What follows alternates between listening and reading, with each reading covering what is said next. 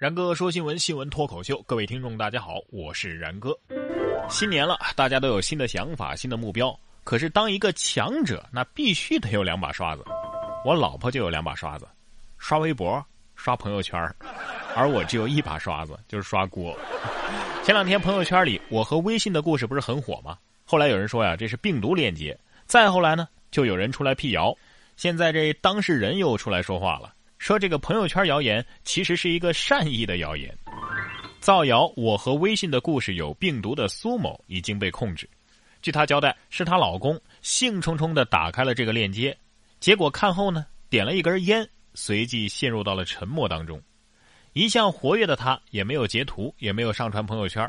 苏某后来发现啊，原来这个老公的第一个微信好友竟然是前任，于是醋意大起。为了防止更多人追忆前任，才设计了这么一个谣言。我建议微信啊，你出一个去年一年的时间，你拉黑了多少人，屏蔽了多少人，使用了多少次摇一摇啊，或者是附近的人呢？统计一下这些，这样的话呢，绝对可以避免用户被刷屏。或者统计一下你的真实收入也行。有报告就说了，中国员工的工资将平均增百分之八。涨幅是全球最高的。研究报告显示，二零一六年中国员工的工资将平均增长百分之八，增幅是位列全球第一啊。数据显示，去年秋季的时候，全国有三十二个主要城市的平均月薪是六千七百块，比夏季增长了三百八十块。其中，北京以八千八百九十四块钱稳居榜首，上海、深圳、杭州是紧随其后。哎呀，之前一直说想涨工资，那得等到猴年马月去了。结果呢，二零一六年就是猴年，六月份就是马月。哎呀，真的是猴年马月要涨工资啊！奈何这工资涨的速度赶不上恋爱的花费啊。说中国人婚恋调查也发布了，七年之痒已经缩短为了五年，九五后平均在十二点六七岁就初恋了。近日。二零一五中国人婚恋状况调查报告发布。报告称，在初次性行为发生的时间上，北京地区是内地最早的，平均年龄是二十点六三岁。九五后初恋的年龄平均在十二点六七岁。七年之痒已经缩短为了五年之痒，因为婚后三到五年内出现危机的比例是最多的了。多少九零后都还单着呢，九五后的都开始浪了。说，是不是你拉高了平均数？十二点六七岁谈恋爱，这群九五后是要上天呢？确定不是暗恋吗？在这里不得不劝大家一句啊，恋爱有风险，作死需谨慎。说当街吵架之后，女友躺地不动，被过路的车给碾压了。去年的十一月底，重庆梁平县有个女孩啊，在大街上和男朋友吵架。见男朋友扭头要走，她干脆就躺在地上不动了。不料，正好被一个路过的黑色轿车给碾压了，其肋骨、盆骨都骨折了，头部也受了伤。目前，女孩正在住院治疗。她懊悔说：“呀，如果让我再选择一次的话，我绝对不会在大街上跟他吵架。所以，要是再有下次的话，你是打算找一个没车的地方躺着吗？”最无辜的是这轿车司机，好不好？平白无故的要赔一笔钱，自己都还没长大呢，就忙着恋爱呀、生娃呀。来听听这篇小学生的爆笑作文吧。爸妈撸完串忘了接我，我还是不是亲生儿子？近日，成都龙江路小学的詹夏瑞同学写了一篇爆笑作文，他这么说的啊：一家人旅游的时候停车吃烤串爸妈吃完就走了。完全忘了我，我当即就吓哭了。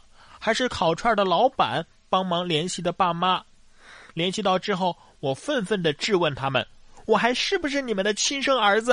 呵呵，呃，小朋友，不要担心啊，你爸妈只是单纯的是个吃货而已。小朋友啊，遇到这样的父母，你可以选择报警啊。说河北警方一年要接超千万起奇葩的无效报警，有的还说。这儿这儿有僵尸，还会蹦呢。二零一五年，河北警方接到了各种无效的报警，多达一千零九万起。其中的一些这报警电话呀，真的是让人既可笑又无奈。这这儿有僵尸，很多都是会蹦的。有一些人醉酒之后打电话来倾诉，也有一些精神病人缺乏监护，彻夜的拨打报警台。此外呢，还有相当数量的群众报假警。不是，也许真的有僵尸呢？这电影电视当中不是经常有那种开始警察都不相信，最后大家都死了的情节吗？不过我觉得骚扰女警应该不算是无效报警，直接出警抓这个报警的不就行了吗？您可别小看了警察叔叔啊！警察想对付你还没办法吗？说孟买一个小偷吞下了金链子，被强行的塞实了四十八根香蕉助排泄。孟买加特克伯市区东部的鱼市啊，有这么一个小偷偷取了一位女士的二十五克重的金链子，并且试图逃跑。在附近巡逻的警察及时赶到，并且把他抓捕了。后来 X 光显示，一个据称是被盗链子的金属物体躺在了他的胃里。于是警方提供了一箩筐的香蕉，强迫这个小偷吃到凌晨。第二天，金链子终于是从他的体内啊滑了出来。这一幕还被当时在场的四个警察给录了下来。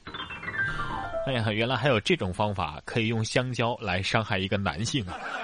其实我想说的是，只要塞对了地方，其实一根就够了。最后跟大家分享一个满满正能量的新闻，说郑州大爷公交上擒咸猪手，他说呀，看不惯这样的人。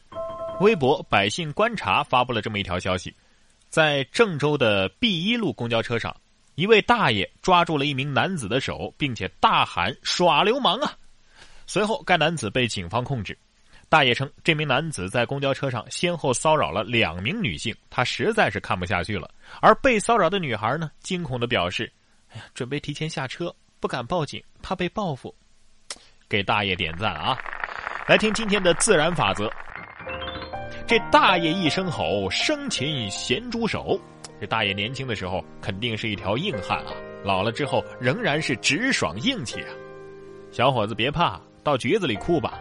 嘿嘿，看着是个人样，净整这不是人干的事儿，别总是出来污了大家的眼喽。现在这些年轻人啊，都不按规矩办事了。虽然说我是反对暴力的吧，但是有时候该出手时还是不能手软呐。